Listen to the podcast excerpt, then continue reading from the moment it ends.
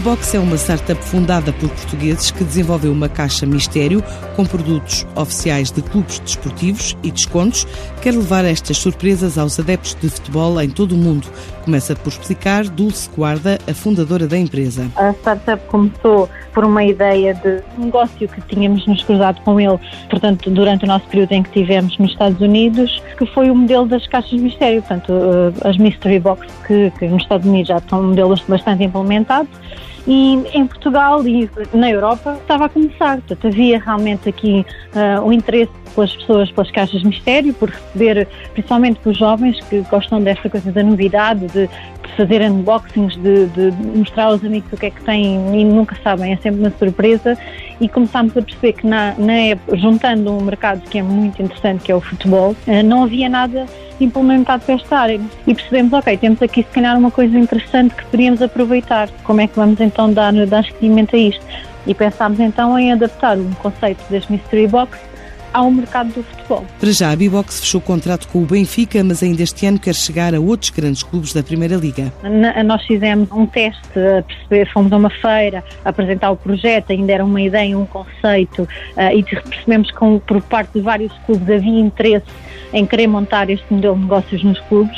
Começámos com o Benfica porque pronto, nós também somos portugueses, não, não foi de todo uh, só por uma questão de, de logística nem de, de, onde é que estamos situados no mercado, mas foi também porque o próprio Benfica, como instituição, é um clube que nós fomos apercebendo que era seguido por muitos clubes à volta do mundo. Uh, o, o Benfica é o clube de futebol com mais membros pagantes, portanto, mais sócios pagantes no mundo.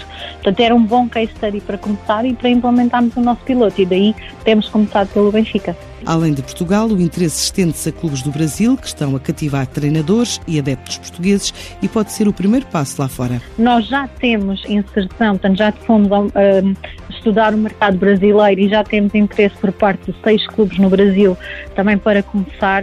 Provavelmente será num período uh, no decorrer de 2020 que vamos começar a abrir o mercado brasileiro também. Uh, poderá incluir o Flamengo. É um clube que está a ter muita expressão e por sermos nós portugueses, por causa dos treinadores portugueses que têm ido Brasil, sim, existem, existe o Flamengo, claro que sim. O Santos agora também vai receber o Jesualdo, portanto, existe aqui alguma, uh, muita margem de manobra para, para podermos entrar no mercado que só por si o futebol é, é uma religião, não é? Nos planos para este ano também entra a oferta deste produto em ligas de futebol como a Premier League inglesa. Outras ligas, sim. Reino Unido, portanto, o Reino Unido é um mercado muito interessante para nós porque o próprio futebol mexe muito e as pessoas são muito adeptas de comprar tudo o que é dos clubes.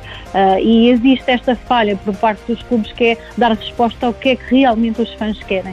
Uh, e é, é, para isso também que nós trabalhamos na Bibox. A Bibox Sports nasceu em 2018 na Holanda, depois de participar num programa de aceleração. Agora, em 2020, quer crescer em Portugal e abrir mercados dos dois lados do Atlântico.